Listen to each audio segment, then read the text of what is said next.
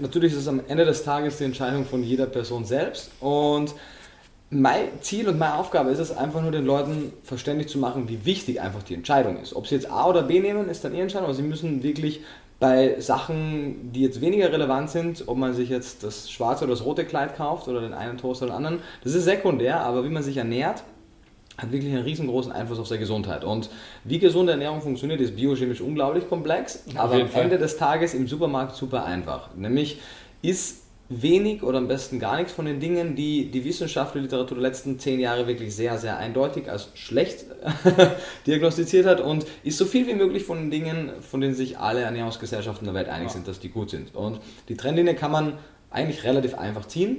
Auf der schlechten Seite stehen Fertigprodukte, Junkfood, hochverarbeitete Lebensmittel, zusammen mit allen sehr fettreichen Produkten und das sind in den meisten Fällen auch tierische Produkte, die per se ja sehr fettreich sind. Produkte, die tierisches Protein enthalten und sehr cholesterinreiche Lebensmittel. Simon McSchubert Podcast.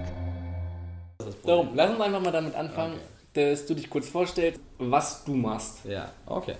Mein Name ist Nico Rittenau, ich bin Ernährungsberater mit dem Fokus auf pflanzliche Ernährung. Das heißt, mein Ernährungskonzept geht nicht nur rein darum, was ist das Beste für die individuelle Gesundheit, mhm. natürlich auch, aber welche Ernährungsform können wir finden, mit dem wir uns als Gesellschaft und zwar als Welt optimal versorgen können. Das heißt, unsere limitierten Ressourcen auf der anderen Seite ähm, mit unserem Anspruch an Gesundheit zu verbinden. Und da ist die pflanzliche Ernährung das bestmöglichste, der bestmöglichste Kompromiss und den empfehle ich und zeige den Leuten, wie man das machen kann.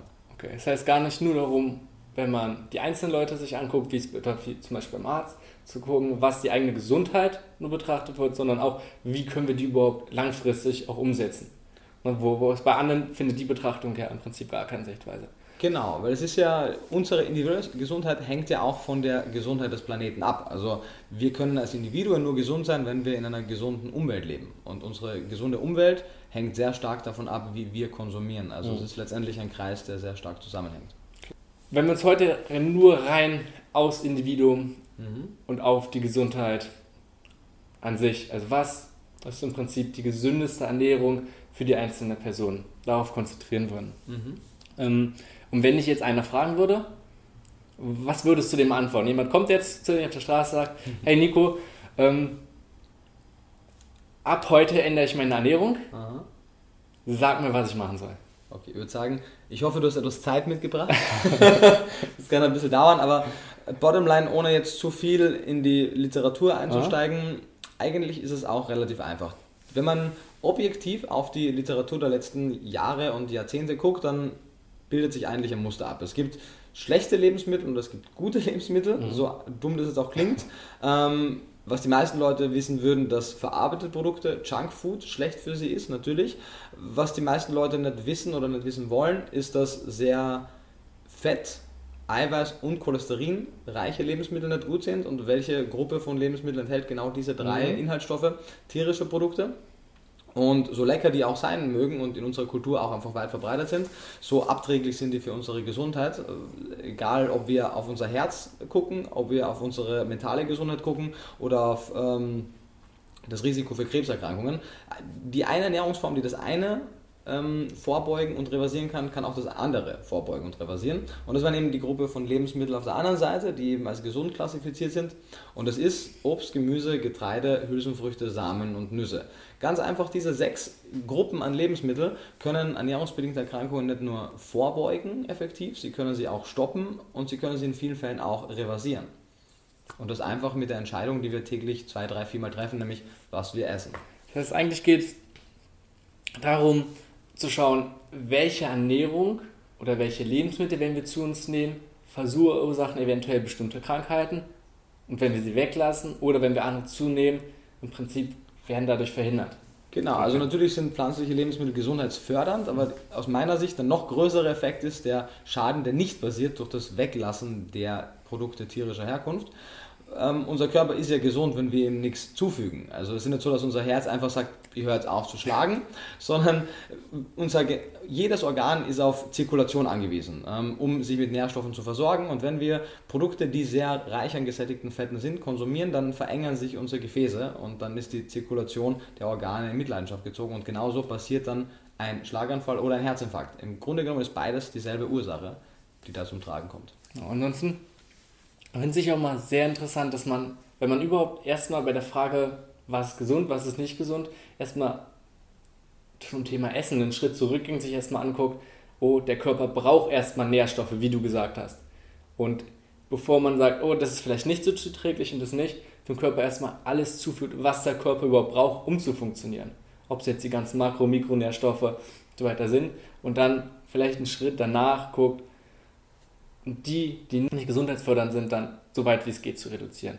Ja. Und gerade zum Thema vegane Ernährung ist ja trotzdem immer wieder die Frage, ne, und ich weiß, es gibt unglaublich viel Studienliteratur, die immer wieder eigentlich in eine Richtung zeigen, aber trotzdem kommt es bei sehr vielen komplett anders an. Und gerade bei, ich sag mal, jetzt mal älteren Leuten, die vielleicht auch nicht so offen zu dem Thema sind, was ja auch völlig in Ordnung ist, steht sich für die Frage, ist eine rein pflanzliche Ernährung wirklich gesund?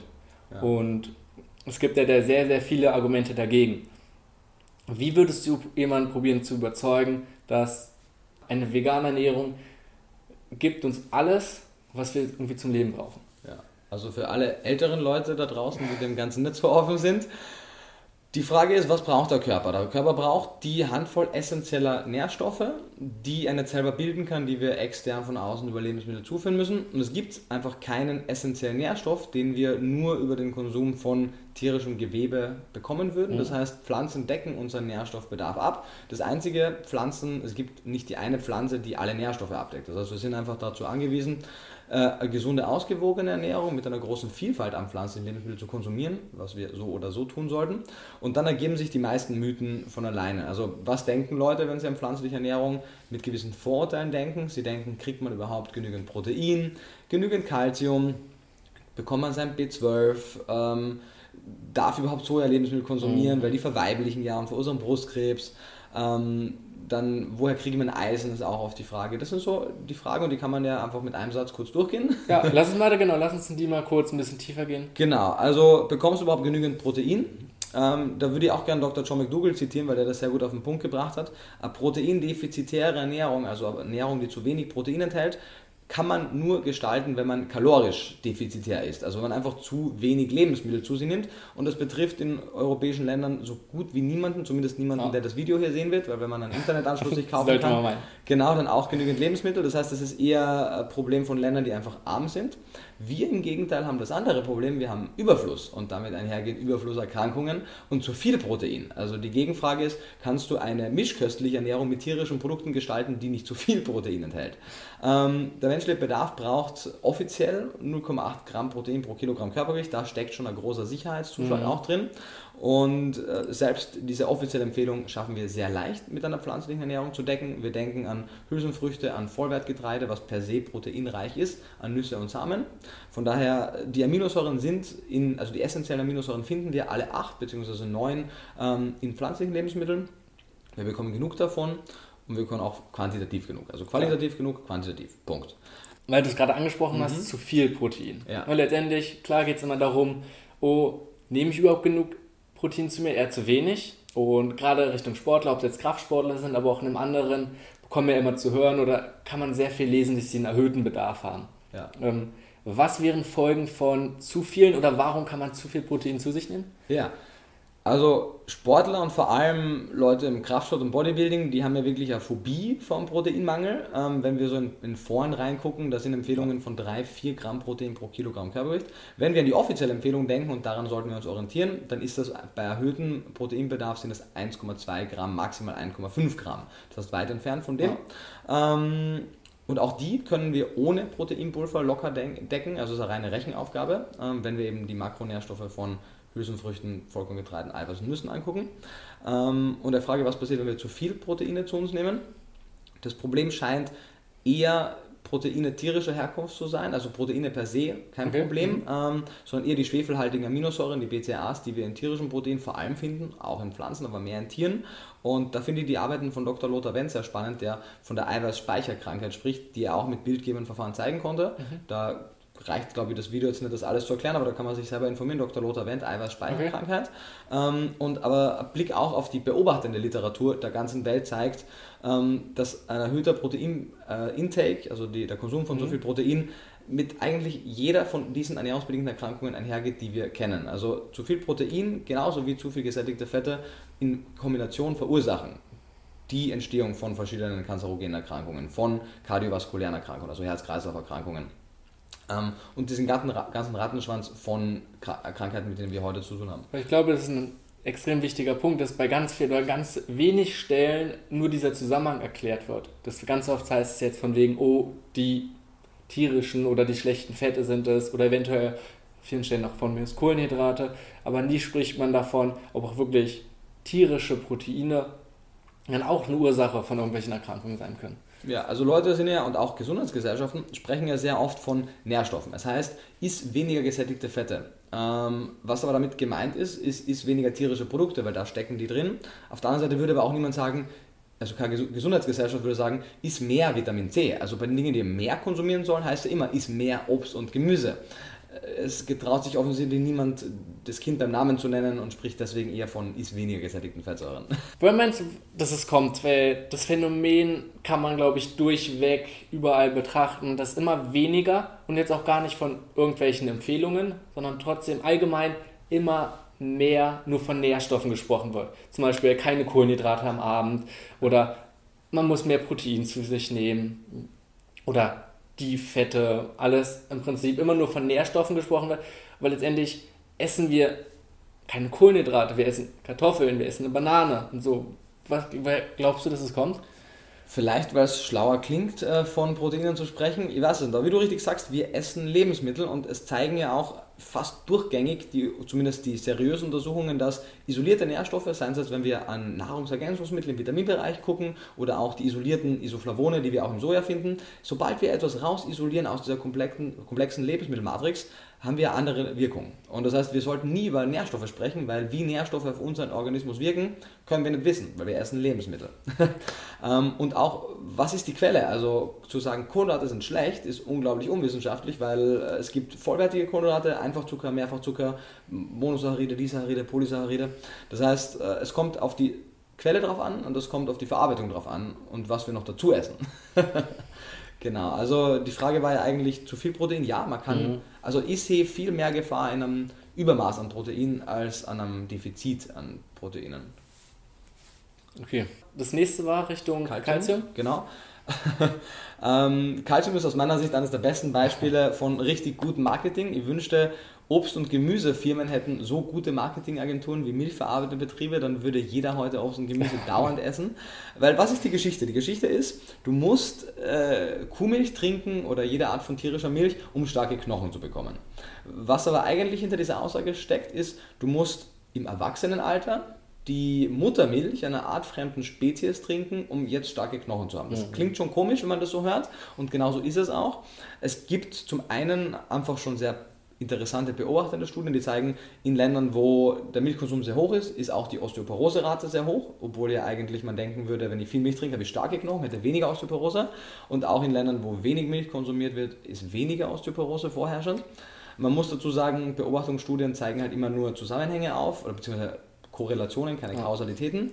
Man muss dazu auch sagen, dass die Länder, die viel Milch konsumieren, auch eher nördliche Regionen sind. Das heißt, wenig Vitamin D aus der Sonne. Vitamin D ist für die Kalziumeinlagerung wichtig. Das heißt, so ganz klar ist das Bild für uns noch nicht, aber trotzdem werden ja Mechanismen besprochen, die auch Sinn machen, von wegen sehr viel Säurelast, und Säurelast geht mit tierischen Produkten einher, würde das äh, Abbuffern des, des Körpers verlangen. Und das heißt, was buffert ab? Kalzium. Und woher kriege ich Kalzium? Aus dem Knochen, wenn mhm. ich so viel davon brauche. Und das würde dann wieder zur Knochenkrankheit führen. Keine Ahnung, ob das wirklich so ist, aber es klingt plausibel. Und solange mir keiner das genaue Gegenteil be beweisen kann, würde ich darauf äh, vorsichtig sein. Genau, also ich glaube, es ist immer extrem schwer, weil wenn man nur rein vom Logischen hingeht, ist glaube ich immer je nachdem, wie man das argumentiert. Ja, und wenn man, genau, wenn man halt gerade nur einen bestimmten Aspekt sieht, dann macht es oft Sinn. Mhm. Wenn man einen anderen Aspekt sieht, dann vielleicht weniger.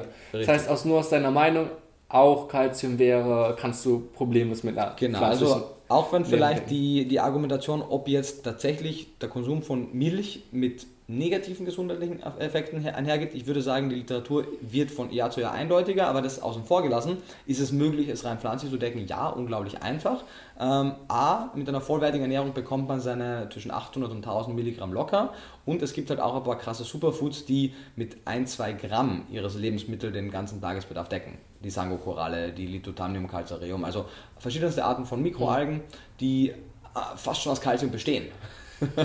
und die findet man ja auch in der Biomilch, äh, wenn wir Pflanzenmilch trinken, dann steht da auch Lithothamnium calcareum, weil da eben kein Calcium zugeführt ja. werden darf, aber eben diese Alge.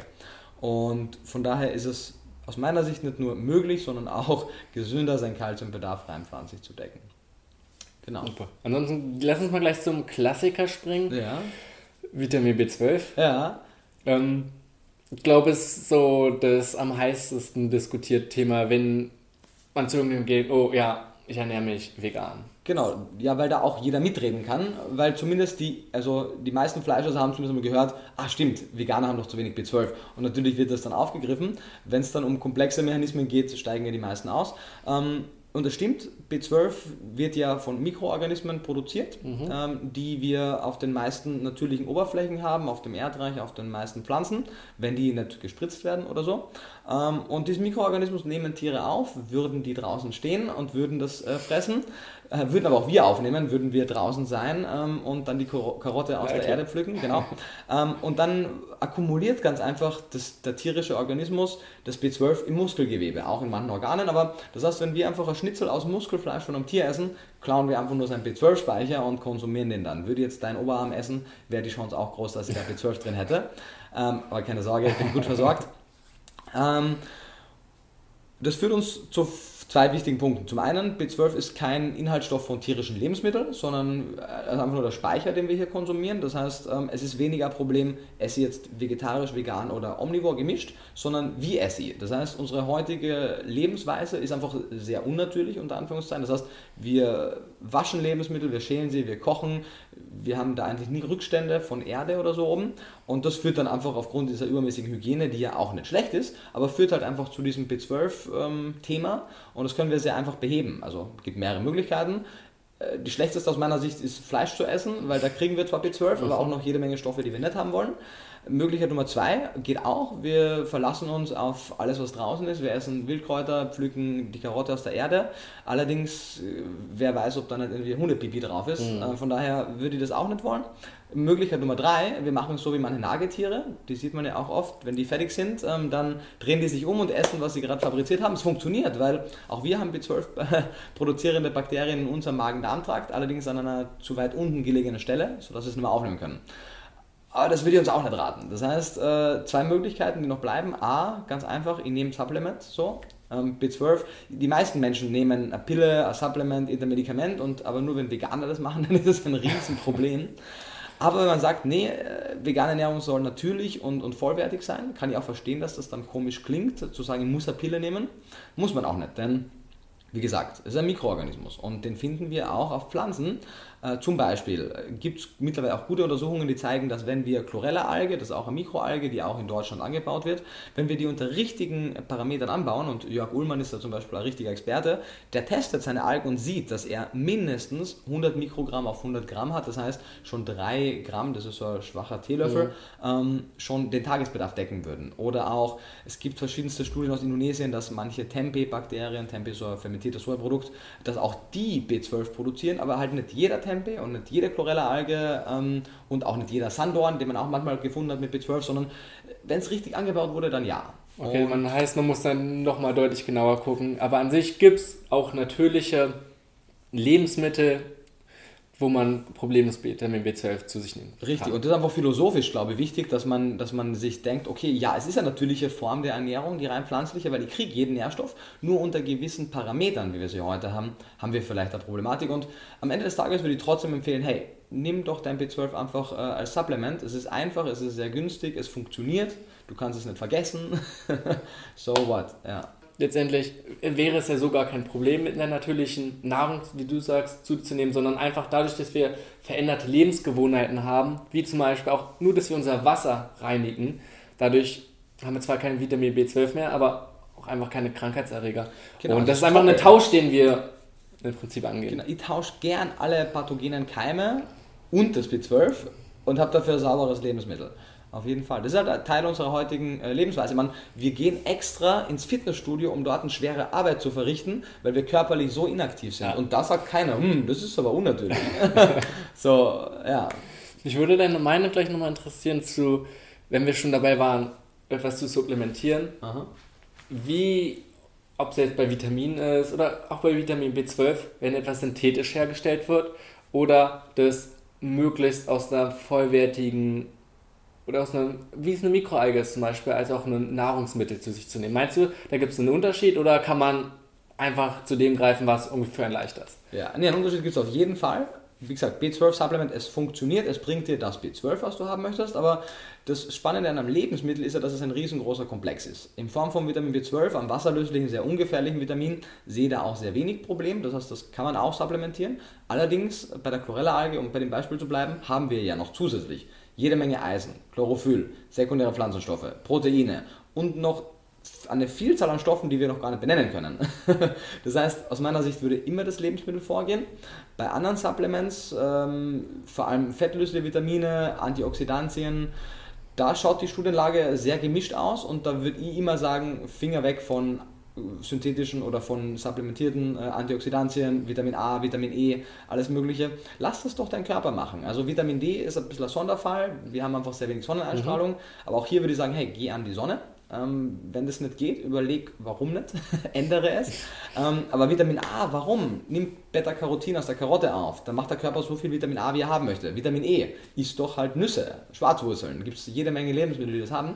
Und äh, es gibt da auch Studien, die zeigen, dass es gegenteilige Effekte gibt. Also dass gesunde Personen, es gibt diese Select-Studie, die auch mhm. kritisiert wurde, aber ich finde die auch gut und relevant, dass einfach isoliertes Vitamin E nicht nur nicht weniger Krebs verursacht hat, sondern mehr in gesunden Erwachsenen. Hätte man vielleicht Vitamin C dazugegeben, vielleicht wäre es dann anders ausgefallen. Das ist auch der Kritikpunkt, den einige sagen. Aber es zeigte nur genau die Problematik, dass ein isolierter Stoff einfach mit Vorsicht zu genießen ist. Genau das, ich, genau das gleiche, was wir vorhin schon gesagt haben, von wegen, wenn wir nur über Nährstoffe reden oder zierisolierte Mikronährstoffe, es nichts anderes ist, einfach dieses Gemisch, dieser Cocktail und gerade mit den ganzen sekundären Pflanzenstoffen ist, glaube ich, ein Thema, was bei vielen völlig untergegangen ist. Das ist einfach tausende kleine Botenstoffe, von denen wir gar keine Ahnung haben, wofür sie zuständig sind. Aber wir können ganz klar sagen, wenn sie gar nicht da sind, reagiert dieser eine Stoff komplett anders, als wenn sie dabei sind. Genau, und also ich glaube, wir müssen auch unser Verständnis von essentiellen Nährstoffen überdenken, denn in keiner Literatur tauchen Ballaststoffe als essentielle Nährstoffe auf. Aber wir wissen, wenn wir keine Ballaststoffe konsumieren, werden wir krank. Aus meiner Sicht der essentielle Nährstoff. Sekundäre Pflanzenstoffe, selbes Ding. Wenn wir überhaupt keine antioxidativ wirkenden sekundären Pflanzenstoffe haben, äh, dann wird es schwierig für uns. Ähm, von, von daher finde ich, sind die auf jeden Fall essentiell. Aber sollten wir deswegen Astaxanthin als Pille schlucken, als starkes Antioxidantien? Nein, überhaupt nicht. Sondern wir sollten Obst, Gemüse, Getreide essen. Die sechs Lebensmittelgruppen. Fertig. also wir können mit Eisen anfangen. Ähm, auch eine große Sorge von vielen Menschen, vor allem von Frauen, die mhm. tendenziell einen schlechteren Eisenspiegel haben. Ein Blick auf die Nationalverzehrstudie 2 zeigt ganz eindeutig, dass ähm, ein Mangel vorherrscht bei Allesessern und auch bei Vegetariern, auch bei Veganern und zwar vor allem bei Frauen die aufgrund ihres Menstruationszykluses einfach mehr Blut verlieren als Männer, die nicht gerade, keine Ahnung, Cage-Fighter sind so, ähm, oder sehr, sehr, sehr fleißige Blutspender. Das heißt, das ist einfach eine Personengruppe, Frauen, die da einfach ein bisschen mehr Fokus drauf setzen mhm. sollten, aber der Mangel war bei Allesesserinnen gleich ausgeprägt wie bei Veganerinnen und Hemeisen, das Eisen, was in tierischen Produkten drin ist, würde ich sowieso außen vor lassen, weil es da auch Literatur gibt, die zeigt, Hemeisen geht mit einem erhöhten Krankheitsrisiko einher. Das heißt, ich würde das, was viele Leute als minderwertiges Eisen ansehen, pflanzliches Eisen nehmen und das gut kombinieren. Zitronensäure dazu, das heißt, ähm, auch hier, ich spreche von Zitronensäure, ich spreche aber eigentlich natürlich von Zitrone, Paprika. Vitamin C-haltigen Lebensmittel, eine Zitronensäure, Ascorbinsäure, Vitamin C. Mhm. Ähm, und dann kann ich die Eisenaufnahme um wesentlich einen höheren Faktor ver, ähm, also steigern. Und dann kriegen wir auch aus den Klassikern, das heißt Wildkräuter, ähm, Kräuter, Petersilie, Schnittlauch, Basilikum, rote Beete, Hirse, ähm, Amaranth, Quinoa, Chiasamen, Kürbiskerne. Da gibt es eine so große Lebensmittelgruppe, auch jedes Vollkorngetreide, die so viel Eisen enthalten, dass wir die äh, Männer 10, Frauen 15 Milligramm locker kriegen, gar kein Problem, und besser dran sind aus meiner Sicht. Weil auch hier, äh, zu viel ist nie gut und so wie wir auch zu viel Protein bekommen, ist es auch sehr leicht, äh, vor allem als Mann, der jetzt nicht so einen hohen Bedarf hat, zu viel Eisen zu bekommen. Vor allem, wenn wir denken, wir müssen das supplementieren, wovon ich immer abraten würde. Du hast also, glaube ich, dann auch wieder einen ganz interessanten Punkt angesagt, weil es immer um die Frage geht, was ist höherwertig? Und mhm. ja, das Eisen kann von Tieren natürlich besser aufgenommen werden, aber man sich selten die Frage stellt, ist denn noch wirklich sinnvoll? Wollen wir denn das? Sollen wir nicht irgendwie den, der Körper hat irgendwie Regelmechanismen Und wenn die ansatzweise gesund sind und gut funktionieren, dann soll er die auch möglichst benutzen. Richtig, genau. Und vor allem, wie wurde denn diese biologische Wertigkeit äh, festgestellt? Im Rattenmodell wachsen unterschiedliche Ratten unterschiedlich schnell unter Proteinen. Aber A sind wir keine Ratten und B ist Wachstum kein Indikator für Gesundheit. Also du kennst Leute, die so aussehen, so mit solchen Ohrarmen sind die gesund, nicht unbedingt. Das heißt, nur weil ein Muskel unter etwas wächst, heißt das nicht, dass unser Herz-Kreislauf-System dabei auch gesund bleibt. Ähm, genau, also Eisen kann man auch wirklich mit gutem Gewissen vom Tisch ähm, nehmen. Jod würde man vielleicht auch noch mit reinnehmen und Omega-3-Fettsäuren, das ist ja was zur Kategorie Fisch gehört. Mhm. Ähm, auch hier äh, Jod, erstens einmal brauchen wir sehr wenig. Wir brauchen 150, 200 Mikrogramm Jod, also wirklich sehr, sehr wenig. Ähm, kriegen wir in Fisch natürlich, aber generell ist Deutschland ein Jodmangelgebiet. Das heißt, nicht nur Veganer haben einen Mangel, sondern fast alle. Gut, nicht umsonst wurde Salz, Salz ja angereicht. Genau. Klar. Kann man machen, spricht aus meiner Sicht nichts dagegen, wenn es ein hochwertig jodiertes Speisesalz ist. Aber hey, auch hier wieder würde ich sagen, warum nicht das Lebensmittel? Das heißt, ich nehme Algen, Wakame-Alge, ein Gramm getrocknet deckt den Tagesbedarf zu 100% ungefähr, je nach äh, Jodbedarf. Auf der anderen Seite gibt es auch hier wieder Algen, Hichiki, Kombu, die so viel enthalten, wo er sagen würde, zu viel eher nicht gut. Das heißt, es gibt so ein paar Algengruppen, die würde ich einfach sehr gut einweichen. Wenn ich sie unbedingt essen möchte, dann schwärme ich Jod aus. Oder ich konzentriere mich auf Algensorten, von denen ich weiß, dass sie passen. Also Wakame hat genau das richtige Verhältnis, nicht zu viel, nicht zu wenig. Nori hat auch noch ein ganzes Stück weniger. Ähm, so Algen, die wir essen, sind eigentlich nicht so krass jodreich. Aber es reicht, um unseren Bedarf zu decken. Und langkettige Omega-3-Fettsäuren, EPA, DHA, also Eicosapentaen und Docosahexaen-Säuren. Mhm. Äh, die meisten Leute können das nicht einmal fehlerfrei aussprechen, aber sind der Meinung, dass du unbedingt Fisch essen musst, um das zu decken. ähm, dazu muss man einiges wissen. Also zum einen, man braucht die, die sind essentiell, gar keine Frage.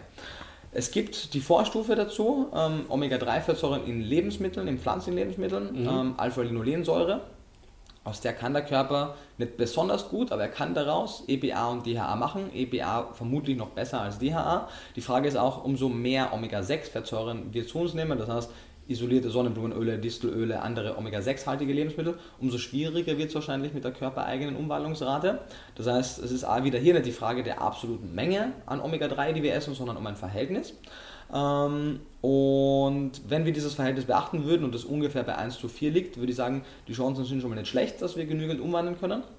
Um auf Nummer sicher zu gehen, und das würde ich empfehlen, wäre zu sagen, wir nehmen auch hier wieder ein Nahrungsergänzungsmittel, was eigentlich keins ist, nämlich es gibt ja auch Omega-3-haltige, EPA, DHA-haltige Mikroalgen. Aus denen kann man Mikroalgenöl machen, DHA-haltiges Öl würden jetzt manche Leute als Supplement deklarieren, aber es ist kein synthetisch hergestellter Stoff. Und das kann man entweder einfach in einer Kapselform haben oder in seinem Salatöl drin haben. Ähm, und wahrscheinlich nicht aufgrund kardiovaskulärer Gesundheit, sondern eher aufgrund von mentaler Gesundheit macht es vielleicht Sinn, so 250 Milligramm da am Tag davon zu haben. Aber auch hier für so, ähm, psychologisch gesehen ist ja folgende Komponente. Wenn man sagt, ich muss Fisch essen, weil nur da ist EPA, DH drin, dann habe ich natürlich ein Problem mit pflanzlicher Ernährung. Aber Klar. woher bekommt denn der Fisch das? Genauso wie das Schwein kein B12 im Muskel produziert, produziert auch der Fisch kein EPA und DHA, sondern der kleine Fisch isst Mikroalgen. Diese Mikroalgen, die wir im Wasser finden, die sind reich an Omega-3, EPA, DHA. Der kleine Fisch isst das, der große Fisch isst den kleinen Fisch und dann kommt vielleicht noch ein größerer Fisch, ist diesen Fisch und dann kommen wir und essen diesen Fisch, Lachs oder ähnliches. Warum umgehen wir diesen Kreislauf nicht und essen vor allem nicht belastetes, langkettiges Omega-3? Weil wir wissen nicht, wie dieser Fisch gelebt hat, in welchem Wasser der geschwommen hat, welches Cholesterin, gesättigte Fette und so er mitbringt. Hey, nimm doch einfach die Mikroalge in Form von einem Supplement oder in Form von Algenöl und die Sache hat sich.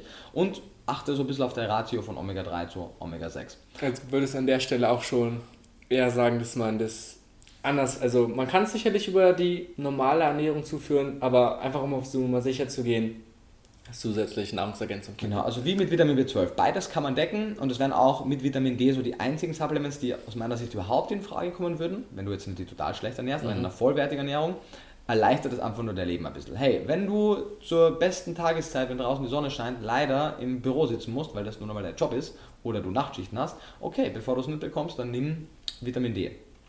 Wenn du äh, keine Quelle hast oder keine Lust oder keine Zeit oder kein Geld, dir Algenöl zu holen, dann nimm das Supplement.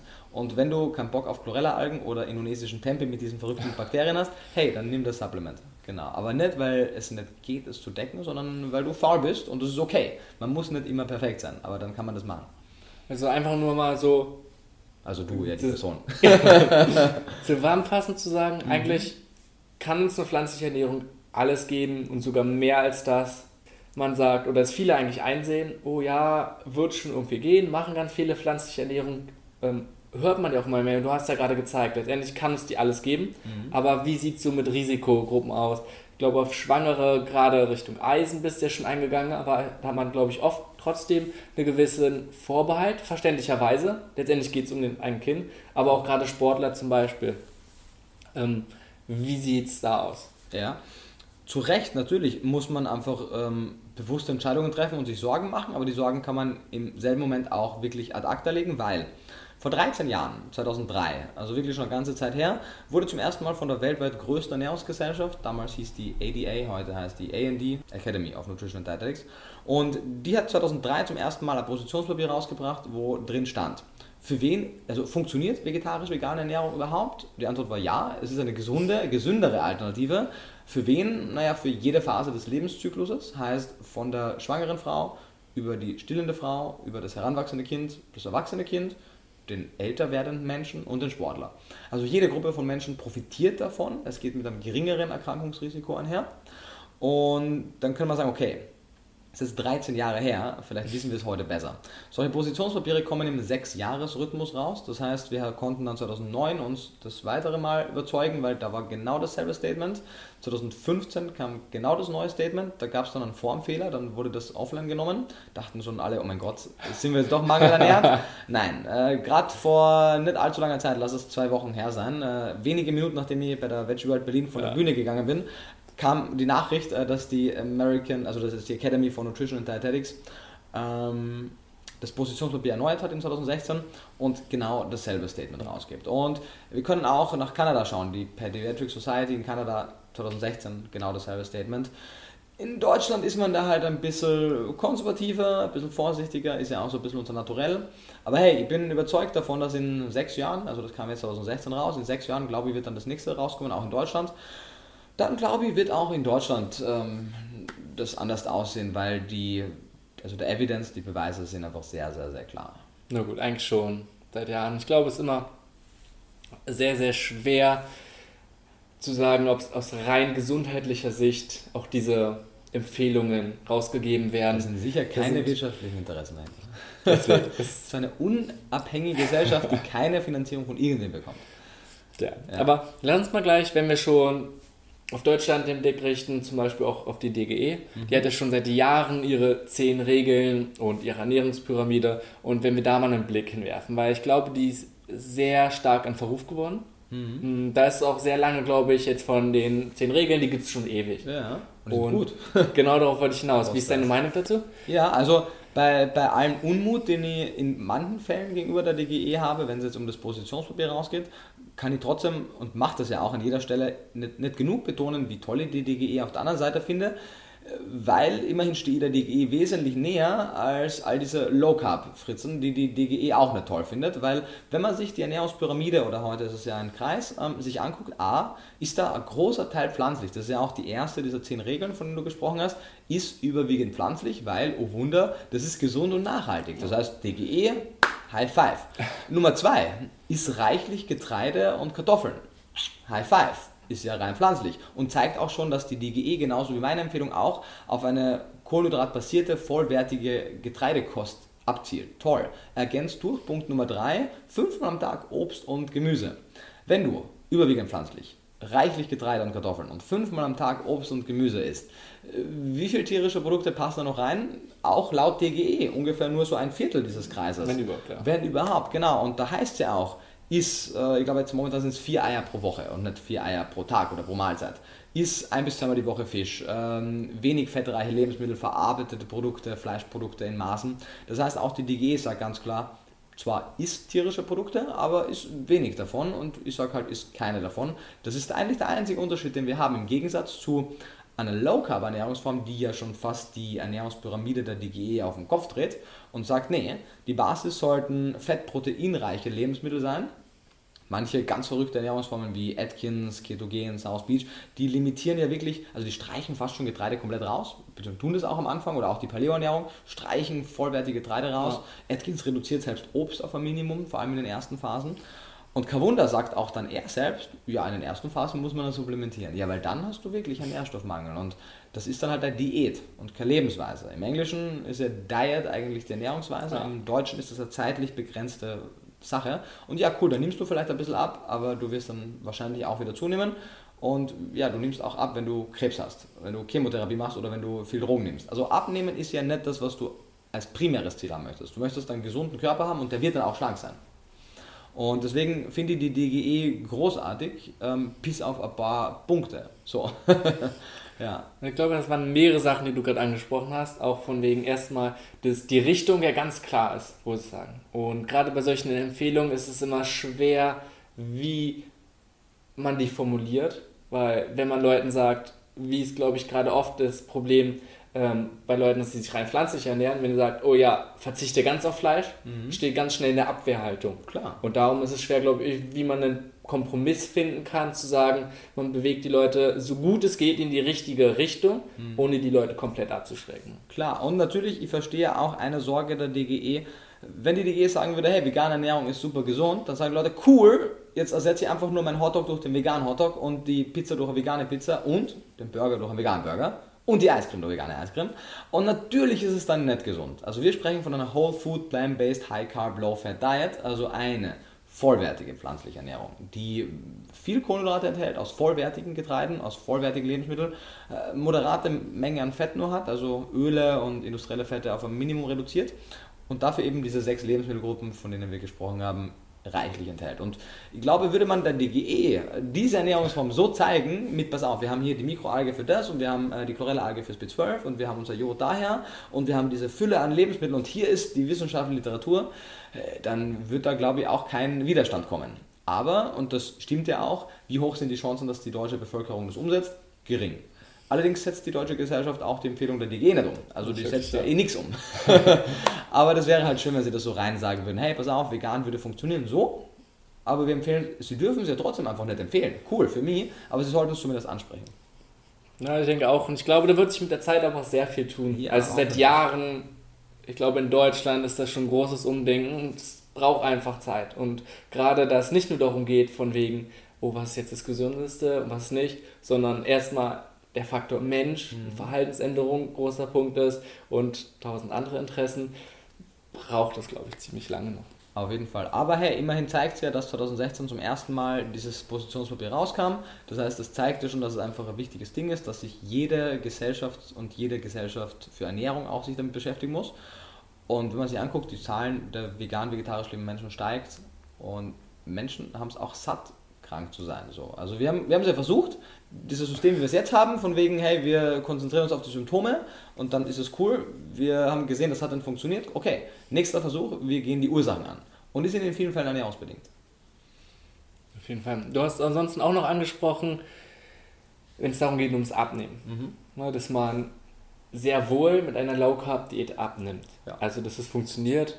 Ähm, und viele Leute machen oft eine Ernährungsumstellung oder gerade Diäten nicht in erster Linie aufgrund von ihrer Gesundheit. Ja. Gesundheit ist dann sehr komplex, Abstrakt, sehr, sehr, sehr abstrakt. Die wissen nicht genau, ähm, vielleicht in der Ferne, sie wollen jetzt was sehen und Ja. erstmal, wenn man anders aussieht, abnimmt, ist, glaube ich, viel größerer Motivator.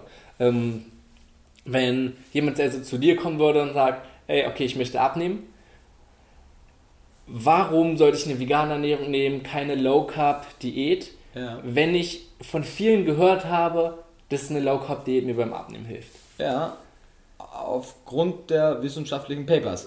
Also die kann man ja auch den Leuten übersetzen, also nicht nur sprachlich vom Englischen her, sondern auch vom Verständnis.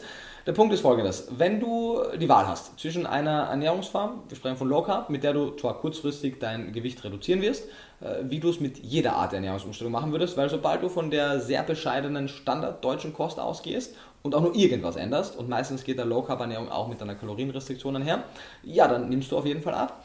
Aber hey, folgender Deal. Plan B. Du hast eine Ernährungsform, die nicht nur eine der häufigsten Todesursachen der Welt oder die häufigste Todesursache der Welt, koronare Herzkrankheiten, nicht nur präventiv vorbeugen, nicht nur stoppen, sondern auch reversieren kann.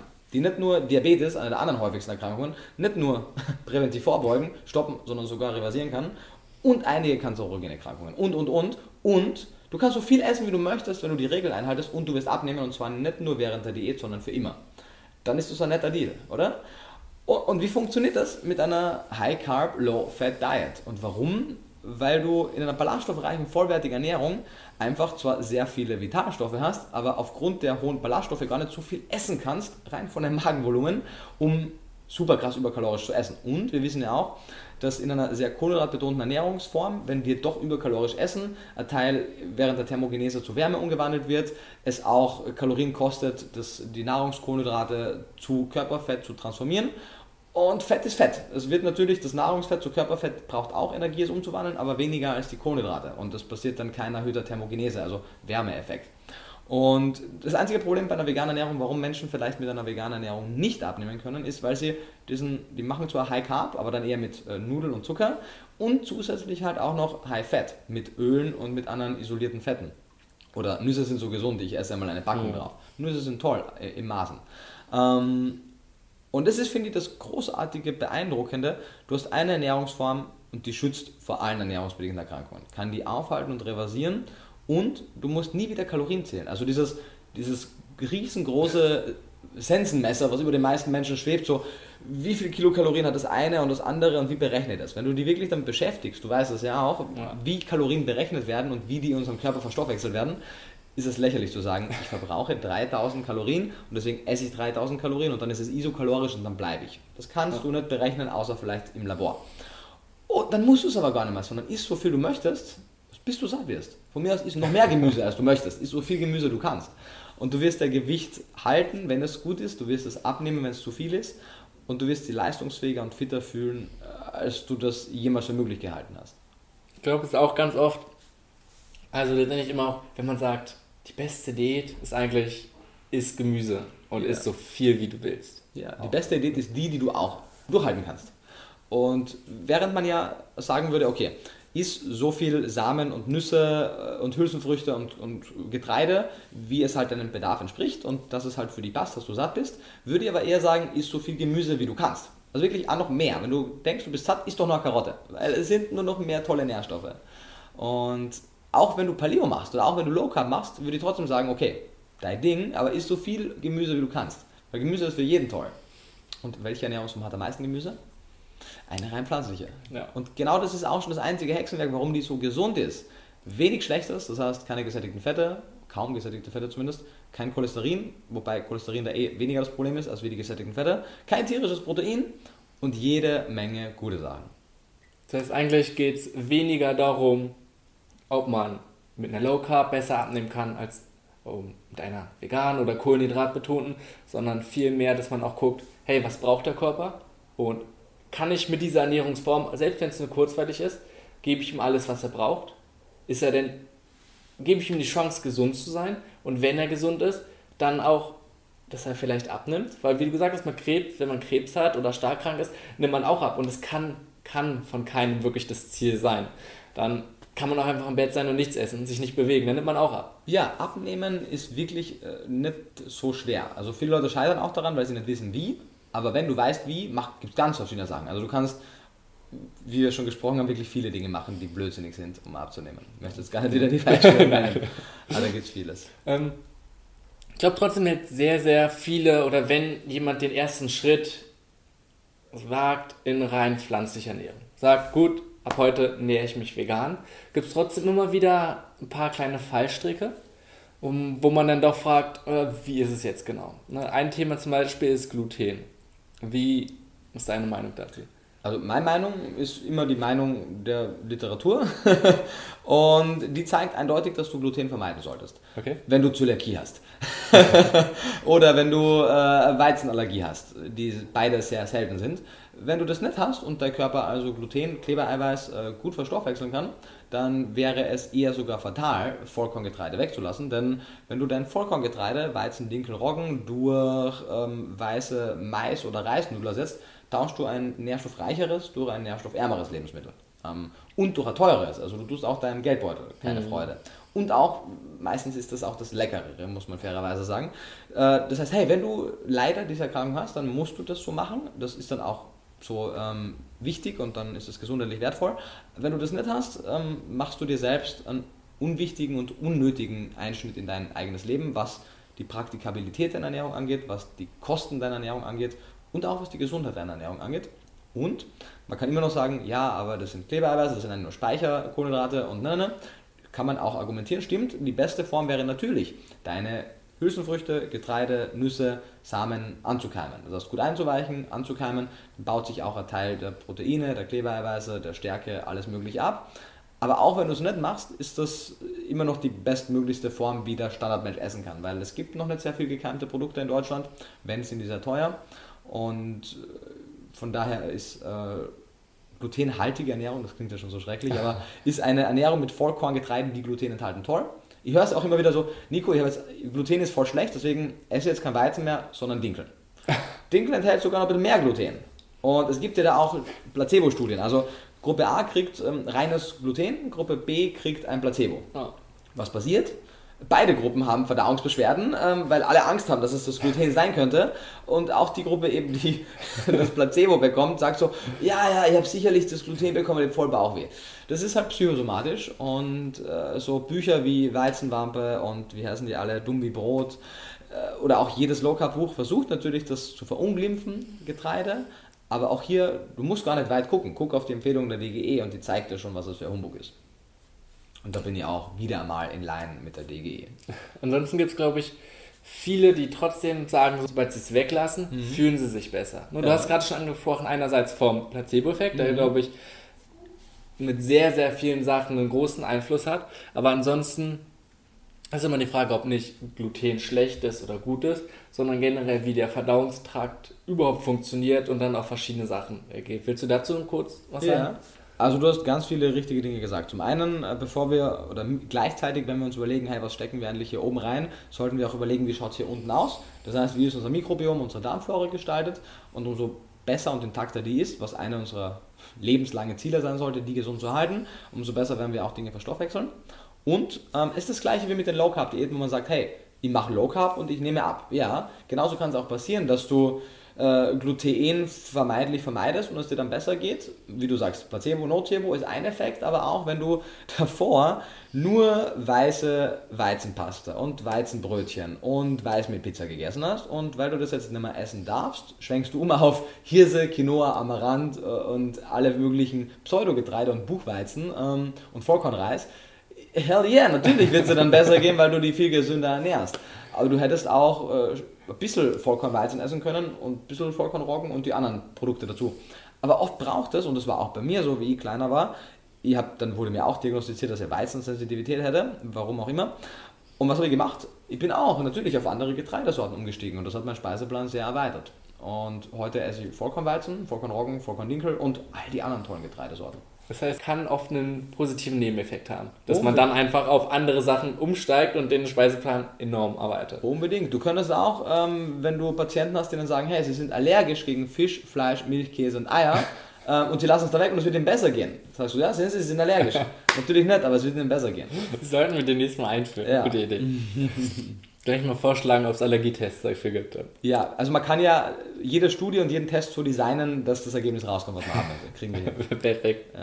Ähm, du hast gerade schon angesprochen, Richtung Soja. Ist, glaube ich, auch ein Thema, ähm, eventuell sogar mehr für Männer, gerade in Bezug auf den Östrogen. Ähnliche Wirkung, wo man immer wieder komplett verschiedene Sachen hört. Ja, auch hier, was wäre der beste Weg, um die Wahrheit herauszufinden? Die Papers zu lesen. Aber ich gebe zu, im Bereich Soja ist das echt schwierig und langwierig und aufwendig. Also Soja, wo fangen wir an? Ähm, Soja, genauso wie auch viele andere Pflanzenlebensmittel, wie zum Beispiel Leinsamen, die wir immer essen und nie auf die Idee kommen, die zu kritisieren, ähm, enthalten sogenannte Phytoöstrogene. Ähm, Im Soja sind es Isoflavone und Phytoöstrogene steckt auch schon das Wort Östrogen drin haben eine ähnliche Struktur wie das Sexualhormon Östrogen. Das heißt, ja, die können an den Östrogenrezeptor binden und dort Östrogen-ähnliche Effekte erzielen. Mhm. Aber Östrogen ähnlich heißt nicht Östrogen gleich. Äh, Phytoöstrogene wirken um ein Vielfaches schwächer. Also wir sprechen hier vom 100 bis 1000-fach schwächer wie das körpereigene Östrogen. Mhm.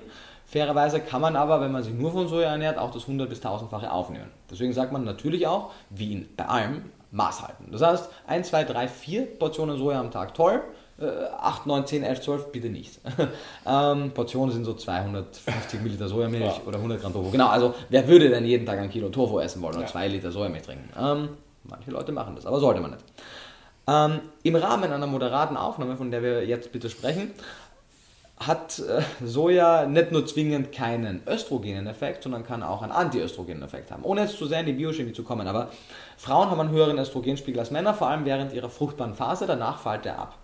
Und damit gehen auch Beschwerden einher, Wechseljahresbeschwerden mit dem Abfallen. Klar. Und Angenommen, wenn das körpereigene Östrogen stärker ist und wir sagen, wir wollen zwar, natürlich haben Frauen einen physiologischen Östrogenspiegel, aber das sollte nicht höher sein, weil das auch mit zum Beispiel Brustkrebs in Korrelation steht, äh, wo auch das Thema tierische Produkte damit mit reinspielt. Aber ähm, wenn wir es schaffen, dieses äh, Phytoöstrogen, was ja plötzlich Antiöstrogen wirken kann, weil es an den Rezeptor bindet, dabei aber schwächer wirkt und das stärker wirkende eigene Östrogen einfach dann vorbeigeht, weil es keinen Rezeptor hat, dann kann es den Östrogenspiegel sogar auf ein gesundes äh, physiologisches Maß senken. Und es kann Antiöstrogen wirken. Bitte? Und dort halten sogar dann. Genau, und dort halten. Und es ist aber eben zu schwach wirksam, um wirklich einen physiologischen östrogenen Effekt bei Männern aus, äh, auswirken zu lassen. Zumindest im Menschen. Und da kommen wir zum nächsten Punkt. Aber es gibt doch Studien, das? Ja.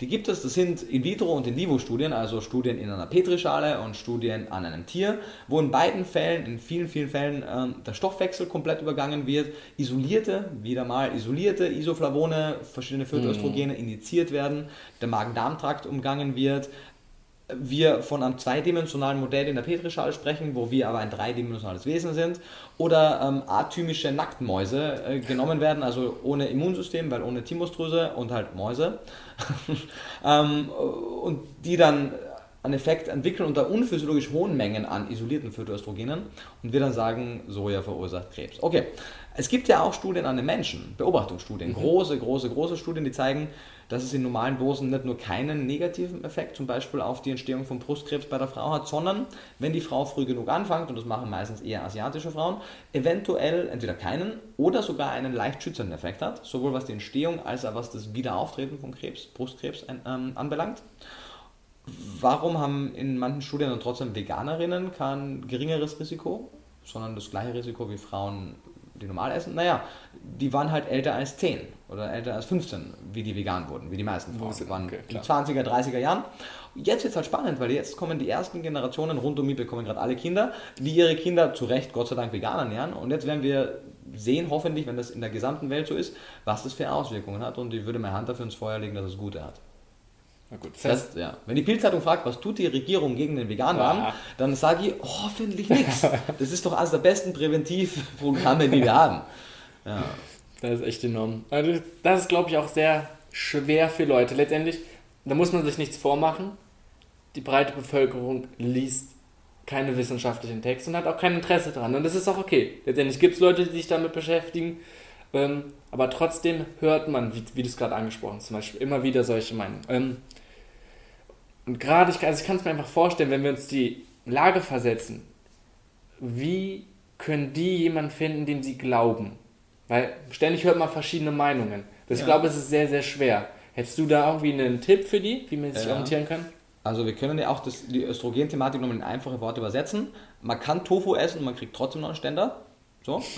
ähm, aber das ist natürlich ein schwieriges Ding, was du sagst. Wie kann man unter all diesen Meinungen, und davon bin ich eigentlich auch nur eine Meinung, du kannst mir glauben oder nicht, ähm, normalerweise bei dem Vortrag haben wir noch schöne Folien im Gepäck, aber äh, woher willst du wissen, ob das, was ich sage, nicht kompletter Blödsinn ist, nur weil ich es halbwegs sinnvoll aufbereiten kann? Schaffen ja auch andere Leute. Klar. Ähm, und da kommen wir zum ersten Satz, glaube ich, unseres Interviews oder einer der ersten Sätze, wo ich meinte, pass auf, natürlich verstehe, dass du dir in deinem Leben nicht über alles krasse Gedanken machen kannst. Ja? Du kannst äh, dir Gedanken machen, weiß ich nicht, welches Auto fahre, ich, weil das ist vielleicht eine größere Anschaffung. Oder ziehe in die eine Wohnung oder die andere. Aber jeden Tag in der Früh, ob ich jetzt, was nicht, wenn ich aufstehe und sage, keine Ahnung, ziehe jetzt die Schuhe an oder die anderen oder kaufe mir den einen Toaster oder den anderen. Das sind so Alltagsentscheidungen und egal welchen Toaster du kaufst, er wird dein Brötchen braunen. Ja? Aber welches Brötchen du reingibst oder was du auf der Brötchen raufgibst, diese Entscheidung, die du mehrmals täglich, immer dieselbe Entscheidung triffst, die riesengroße Auswirkungen hat, da gibt es leider keinen Shortcut. Da musst du die damit beschäftigen, wenn du den Anspruch hast, ähm, nicht einfach nur nachzureden, was jemand spricht, weil dann wirst du heute dem nachreden und morgen dem. Vielleicht hast du Glück, dass du dann morgen jemanden nachredest, der auch Ja. tatsächlich recht hat. Und ich glaube, eine Sache kann man sich trotzdem fragen. wenn du zehn Leuten zuhörst und diese zehn Leute zeigen ganz andere Meinungen auf, Mhm. guck doch die zehn Leute an und frag dir, was ist deren Interesse? Verkau wer von den zehn Leuten verkauft dir etwas? Also wer sagt, äh, Protein ist toll und verkauft dir dann Proteinpulver? Ähm, oder wer wird eventuell von, von einer Firma einfach bezahlt? Äh, also welche Firma sponsert deren Arbeit? Ähm, und vor allem haltet die Person sich selber auch an deren Ernährungsform? Oder also man sieht überall Ernährungsberater, die offensichtlich nicht ihre Ernährung einhalten. Oder wenn sie es tun, dann hast du ein Problem, weil die sind dick und unsportlich und krank. Ähm, von daher mach dir einfach bitte wirklich, wirklich Gedanken. Also du machst das eh, aber die Person sollte sich wirklich Gedanken machen, weil nix und wirklich nix, nichts auf der Welt wird dein Überleben und dein gesundes Überleben mehr beeinflussen, wie das, was du dir mehrmals täglich in den Mund steckst. Und es gibt auch nur drei riesengroße Risikofaktoren für deine Krankheit. Frühstück, Mittagessen und Abendessen. Und wenn du dir darüber Gedanken machst, ist auch dein Sport sekundär. Bewegung ist physiologisch gut und notwendig, aber so viel Sport kannst du nicht machen, um diesen Oreo-Cookie, den du gerade gegessen hast, zu verbrennen. Die Zeit hast du gar nicht. Und von daher können wir uns auch sehr viel Stress nehmen. Also das Leben ist unglaublich einfach, wenn du eine vollwertige pflanzliche Ernährung hast. Dann musst du dir über sehr wenige Dinge Gedanken machen. Und wenn du jemand jetzt empfehlen müsstest, wenn du hast gesagt, es macht einfach Sinn und jeder sollte in gewissem Maß, in welchem Ausmaß auch immer, sich selbst darüber schon informieren und dann zu einer eigenen Meinung schon kommen. Was wären so Anlaufstellen, wenn jetzt vielleicht ein Internetportal oder so drei Bücher empfehlen müsstest, was wäre es? Ja. Also die größte, beste, werbefreie, unabhängigste, weil nicht querfinanzierteste, ähm, schönste, tollste Seite auf diesem Universum, ähm, auf diesem Planeten und in diesem Universum ist nutritionfacts.org von dem großartigen Dr. Michael Greger, der nicht nur ein großartiges Buch geschrieben hat oder zwei großartige Bücher, die ich jedem empfehlen würde, äh, Carbophobia und vor allem sein letztes How Not to Die gibt es auch in Deutsch und diese großartige Webseite, die man glaube ich sogar mit deutschen Untertiteln irgendwie einstellen kann. Echt? Äh, Ja, YouTube kann das, Okay, glaube ich, und das sind ja YouTube-Videos. Ähm, also eigentlich reicht das schon, weil das sind hunderte, vielleicht sogar tausende Videos und Artikel mittlerweile und da hast du eine ganze Menge ähm, Zeit. Das und, durchzuarbeiten, ja. genau, und da heißt es ja auch nicht, Dr. Michael Greger sagt nicht, ich sage XY, sondern hey, hier ist das Paper, hier ist der Evidence, hier ist die Statistik, hier ist die Grafik, das passiert, wenn du die so ernährst. Und hier ist der Beweis, fertig. Guck, was du damit machst. Und es ist großartig. Ähm, Das heißt, und das glaube ich, das Gute gerade bei nutritionfacts.org, dass du auch nach bestimmten Themen einfach nur suchen kannst. Ja, und alle Quellen hast du. Alle Quellen. Du kannst es Perfekt. selektieren und es ist auch, also selbst komplexe Themen werden halbwegs verständlich aufbereitet. Also das wäre so mein, also bevor du noch auf meine Seite gehst und dir meinen Vortrag anhörst, hör dir seine Vorträge an und schau dir seine Seite an. Das heißt, ansonsten auch das Buch, ne, How Not to Die ist ein neuestes, was er dann, ist ja mehr oder weniger eine Zusammenfassung, wo es darum geht, wie Ja. man so die häufigsten 15, Krankheiten, ja. 15 Krankheiten ähm, einfach verhindern könnte. Genau, und das zeigt auch wieder, eine Erkrankung, die Herzerkrankungen vorbeugen kann, kann auch Krebs vorbeugen und kann auch ähm, den anderen 13 anderen Erkrankungen äh, vorbeugen. Das wäre Nummer 1 auf jeden Fall. Nummer 2 wäre PCRM, Physicians Committee for Responsible Medicine, beziehungsweise deren Vorstand Dr. Neil Okay. Barnard, der auch ein tolles Buch geschrieben hat. Das heißt äh, auf, auf Englisch Reversing Diabetes, ähm, auf Deutsch Dr. Neil Barnards revolutionäre Methode, Diabetes zu heilen oder so. Ganz viele seltsame Worte in einem Buchtitel. Aber es ist ja die deutsche Übersetzung des tollen Buches, von daher cool. Sollte man auf jeden Fall gelesen haben. Egal ob Diabetiker oder nicht. Und Nummer drei, äh, ich gucke gerade in meinem Buchschrank, da sind ja so viele tolle Bücher. Alle nicht von mir. Ähm, ich würde wahrscheinlich, um das Ganze zu komplettieren, ähm, Dr. Caldwell Esselstyn äh, noch als dritten nennen und sein Buch Prevent and Reverse Heart Diseases, auf Deutsch heißt das Essen gegen Herzinfarkt, mittelmäßiger Titel. Und äh, auch er, also die sagen alle drei dasselbe. Ah nee, wir müssen vier nennen, weil ich habe äh, noch sehr wichtiges Buch vergessen. Dr. John McDougall, Starch Solution im Englischen, beziehungsweise die High Carb Diät. Äh, Ich finde die alle vier großartig, ich möchte gar keine Wertung reinbringen, aber wenn man nur drei Bücher lesen kann, würde ich sogar Starch Solution davor noch Okay.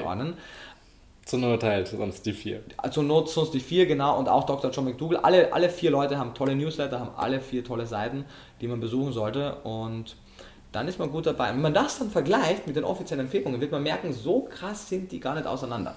Der einzige Punkt sind einfach, woher kriegst du deine Proteine? Aus Tieren oder aus Pflanzen? Und was ist gesünder? Sehr gut. Und lass uns noch mal ganz kurz ein paar Punkte zurückspringen und trotzdem noch mal über Nährstoff sprechen. Aha, okay. Und zwar über Zucker. Okay.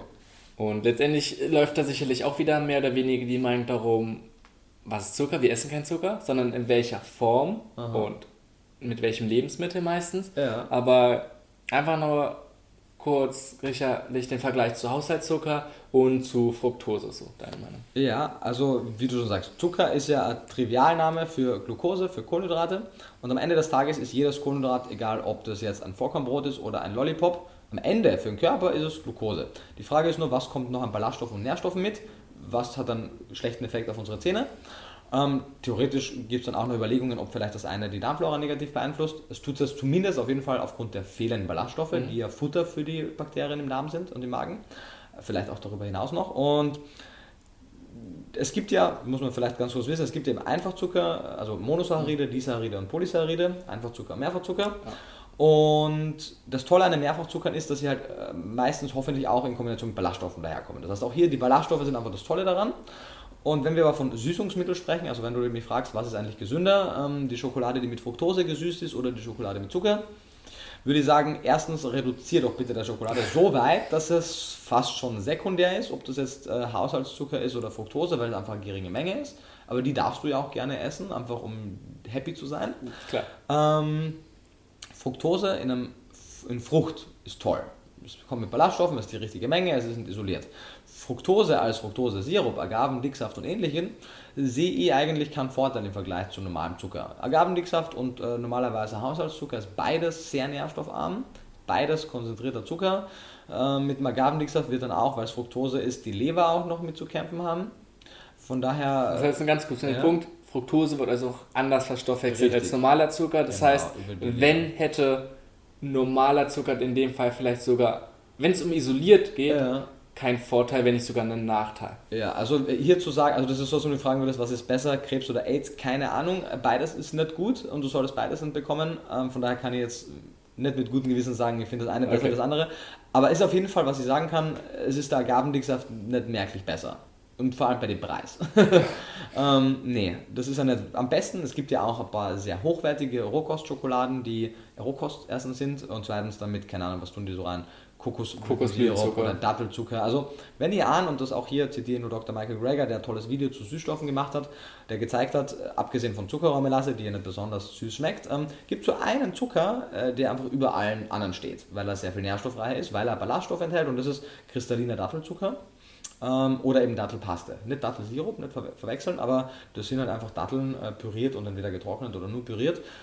Und das sind halt dann wieder Whole Foods. Kein Wunder, dass die besser und gesünder sind. Das heißt, auch selbst die isolierten Zucker, wo man, weil du hast es schon angesprochen, ist jetzt relativ neu, sieht man überall Dattelsirup. Ja. Und nur weil es als aus der Dattel ist, Ja, ist also- es trotzdem wieder isoliert und da hat man wieder ähnliches. Ähm, also ich bin hier zu wenig Lebensmitteltechniker oder Lebensmittelchemiker. Ich glaube schon, dass beim Dattelsirup ganze Datteln einfach eingekocht werden und dann verdünnt werden, wohingegen gleich bei anderen Sirupen das noch stärker isoliert Okay. wird.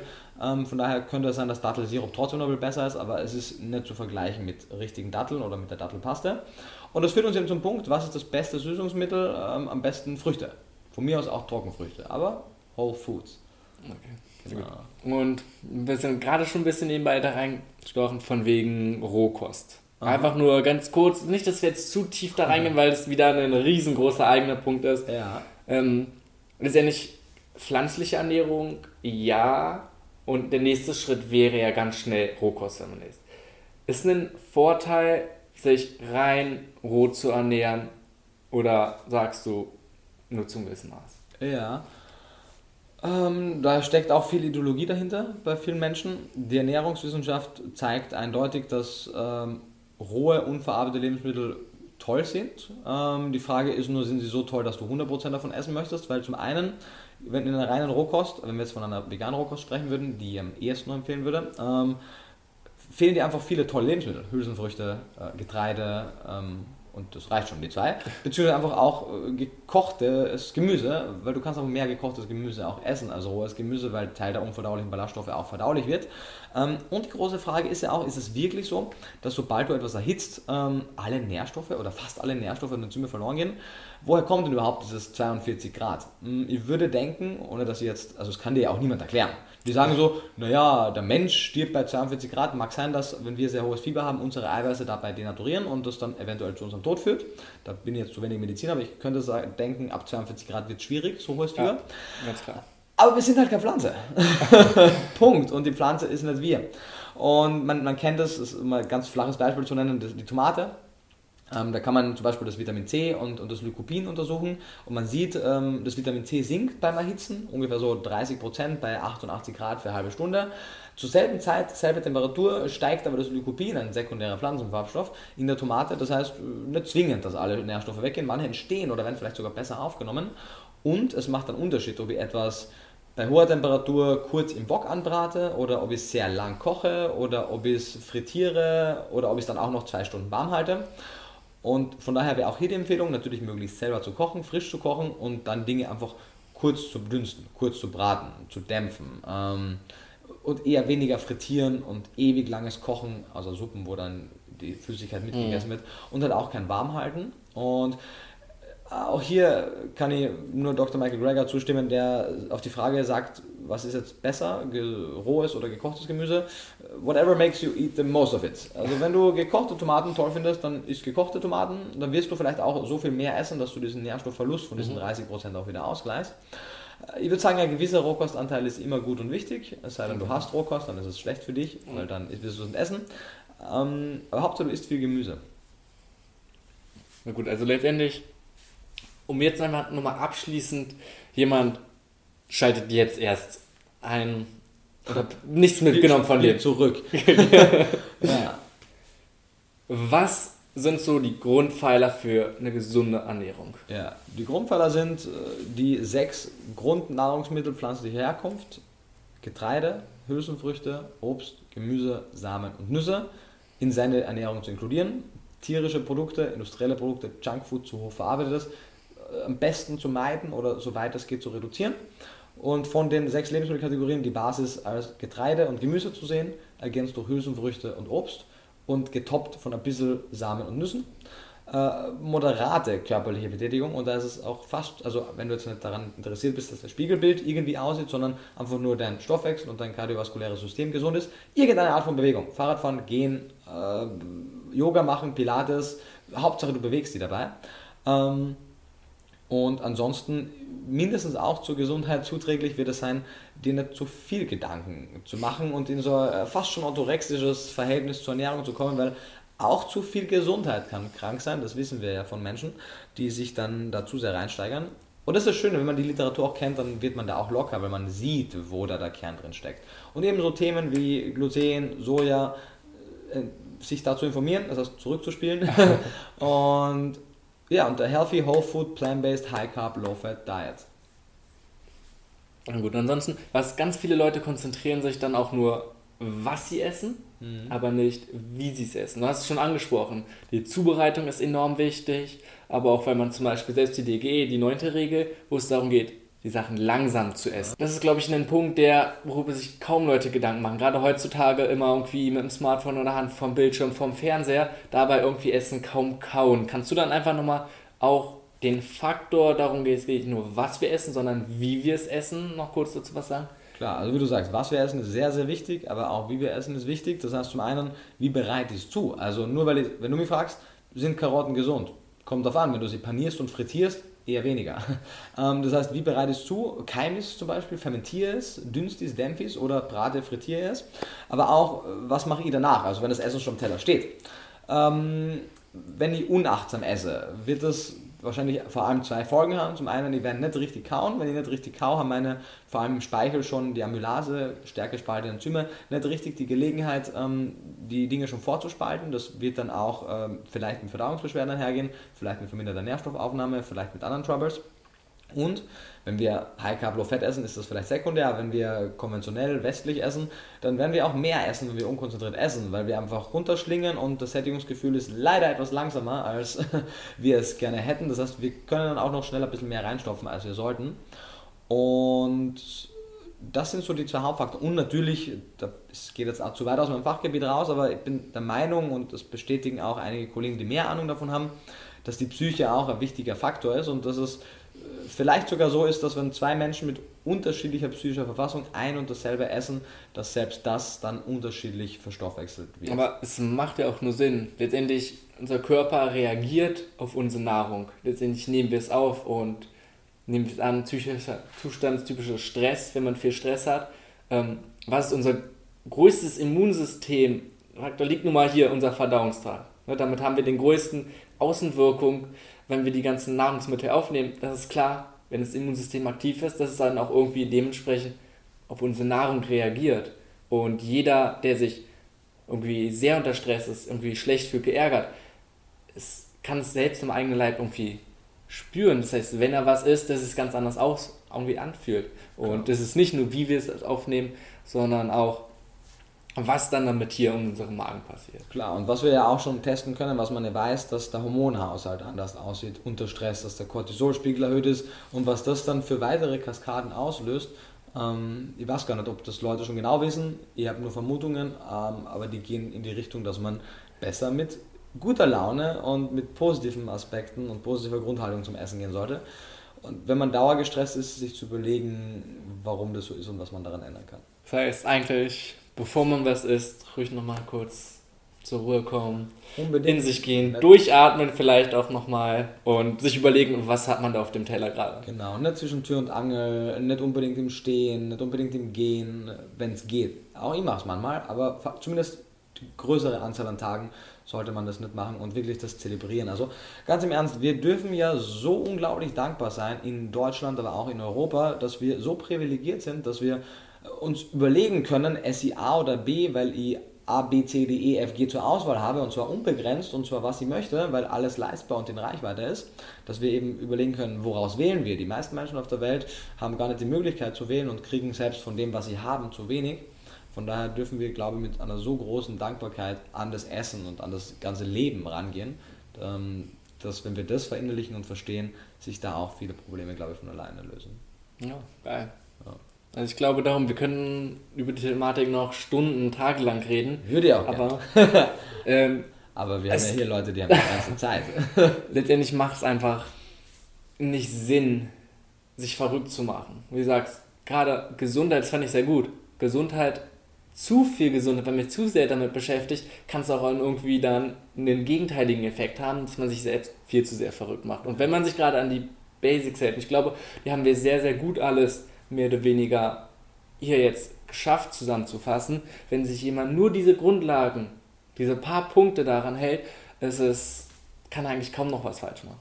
Würde auch sagen. Also natürlich, Ernährungswissenschaft und Biochemie sehr komplex, aber die Rückschlüsse, die wir daraus ziehen dürfen, die sind eigentlich sehr einfach und ähm, spätestens hoffentlich nach dem Video sind die klar.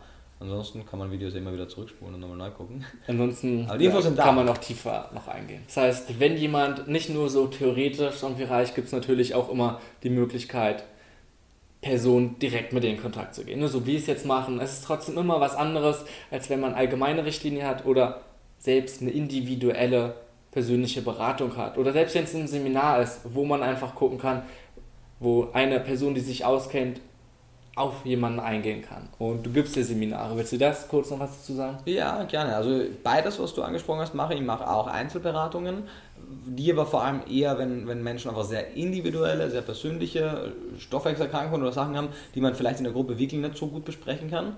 Aber in 80% der Fällen wollen Leute zu 80% dasselbe wissen. Nämlich, wie kann ich abnehmen, zunehmen, mehr Leistungsfähigkeit haben, mich besser fühlen und gesünder sein. Und nachdem mir das dann einige Dutzend Male immer wieder den Leuten exakt ident erzählt habe, dachte ich mir so, warte, ich könnte deren Geld sparen und ich könnte meine Zeit sparen, indem ich einfach sage, okay, ich setze euch gemeinsam in eine Gruppe und dann erzähle ich euch das.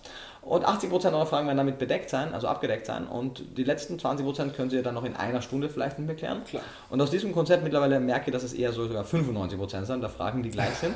Ähm, und genau das mache ich in Berlin. Jedes Monat mindestens einmal ein Ernährungsseminar, das heißt mehr Gesundheit, Leistungsfähigkeit und Wohlbefinden durch pflanzliche Ernährung und bespricht genau all diese Themen. Also wie kann ich einfach mit den wenigsten größten Umstellungen in meinem Alltag mehr Gesundheit reinbringen und mich nicht nur vor den meisten ernährungsbedingten Erkrankungen schützen, sondern die auch, natürlich, momentan bin ich noch nur Ernährungsberater und noch kein Ernährungstherapeut, das heißt, solange ich das nicht bin, ich bin ja in zwei Jahren, in Rücksprache mit dem Arzt natürlich alles, äh, meine ernährungsbedingten Erkrankungen nicht nur stoppen, sondern auch umkehren.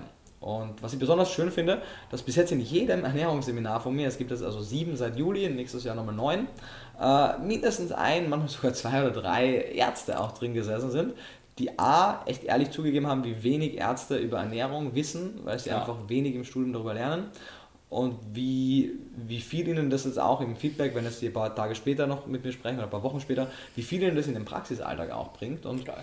ich glaube, da, da entsteht Innovation, wenn, wenn Ärzte, die unglaublich viel über die Therapie und über das Heilen von Symptomen und über die Diagnostik wissen, zusammenkommen mit Menschen, die Ernährungsexperten sind und sehr viel über Prävention wissen und sehr viel über die Abläufe unserer Nahrung. Ich glaube, wenn die beide nicht irgendwie gegeneinander, sondern miteinander arbeiten, dann können wir einfach das machen, was mein Ziel ist und glaube ich auch das Ziel der meisten Menschen, nämlich den Menschen helfen, gesünder zu sein und gesünder alt zu werden. Und nicht nur länger zu leben in Form von, wir sterben länger und wir werden einfach älter, sondern länger leben in Form von bis ins hohe Alter fit und gesund zu sein. Und bis ins hohe Alter ein hohes Maß an Lebensqualität. Genau, bis ins hohe Alter und optimalerweise mit dieser Ernährung, die wir dafür benötigen, auch unseren Planeten und alle Lebewesen, die darauf leben, zu schützen. Wow, ich glaube, das war ein geiler Abschluss. So. Danke, dass du da warst. Mein Lieber, es war eine Freude.